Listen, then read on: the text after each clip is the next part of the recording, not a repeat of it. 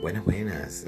Estamos aquí en una nueva transmisión de Gestal de tu lado. Hoy vamos a hablar sobre algo muy importante como son las emociones.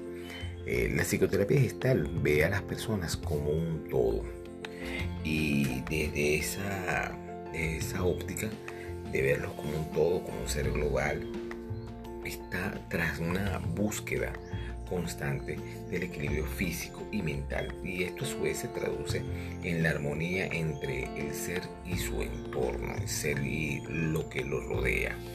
Eh, este es un empeño que tenemos por conseguir ese equilibrio, eh, lo que nos va a llevar a que podamos referirnos a un estado de salud. Cuando tenemos este equilibrio en todos nuestros diversos estados, estamos hablando de que somos unas personas saludables.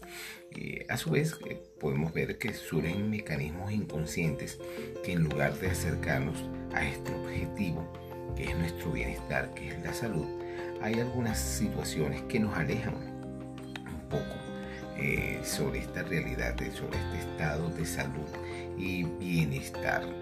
Eh, la manera que es muy, muy compleja de determinar es la, causa de las cosas que nos afectan, la manera de determinar eh, lo que nos puede estar interrumpiendo esta, esta salud es el saber si lo que nos está interrumpiendo es algo exterior o es algo propio, es algo interior. Es algo que se vuelve muy complejo y nos lleva a perder un poco a veces el sentido de saber qué es lo que nos está afectando, cuando podemos establecer este tipo de distinción.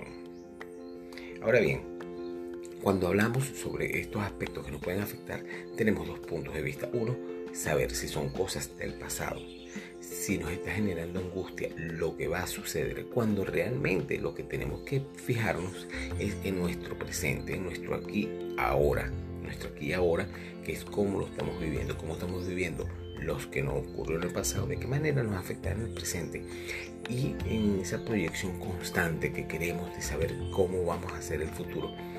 Eso nos genera un estado que muchas veces nos puede interrumpir ese equilibrio y ese estado donde somos seres saludables. Por eso es importante saber y determinar en qué momento están las situaciones que nos afectan cómo nos han afectado y cómo podemos determinar ese equilibrio en nuestro aquí y ahora. Ahora bien, por eso es que hablamos de que la terapia gestal, eh, si bien no puede desvincularse de los hechos del pasado y este, tampoco puede enfocarse en los hechos del futuro, hay que ver cómo nuestro cuerpo se siente y reacciona en este presente, en este aquí, ahora. De qué manera experimentamos y cómo experimentamos de manera subjetiva todas esas situaciones que estamos viviendo. Aunque eh, se tenga, no tengamos en cuenta también los aspectos verbales, eh, aspectos intelectuales, eh, la vivencia subjetiva de lo que nos acontece es lo más importante, ya que eso es lo que va a determinar la experiencia. Eh, va a ser el canal principal del aprendizaje nuestro aquí ahora y va a ser nuestro verdadero motor de cambio. Con esto lo que quiero decir es que bueno, eh, todas las situaciones hay que evaluarlas, hay que vivirlas, pero en nuestro presente, todas las situaciones pasadas, todas las situaciones que estamos evaluando como hechos futuros. Ahora bien, el cuerpo va a adquirir un especial protagonismo, ya que se va a convertir en el único espejo en el que se van a reflejar todas nuestras emociones y nuestras sensaciones cuando las eh, manifestamos importantísimo también cuando las vamos a reprimir y cuando las reprimimos de manera consciente. Eh, bueno, parece que nos vamos a sentir un poco más protegidos de las emociones desagradables si intentamos desterrarlas, si intentamos maquillarlas, eludirlas, evitarlas. Pero hay algo que es totalmente cierto. El evitar estas emociones es algo imposible. Son parte de nuestra naturaleza, algo así como respirar, como comer. Este, total, eh, son, son, finalidades ancestrales, son finalidades necesarias, son finalidades, son finalidades que están, eh, que son, se atañen a la naturaleza del cuerpo, a la naturaleza del ser humano y son necesidades básicas y, las cuales tienen por lo tanto una finalidad y un sentido que aunque haya perdido en algunas ocasiones eh, su sentido en nuestro proceso evolutivo son necesarias. Desde esta perspectiva no podemos, eh, desde, esta, perspectiva no podemos afirmar que, que existen emociones positivas o negativas, sino más o menos que están ajustadas y proporcionadas a la situación en la que nos estamos encontrando.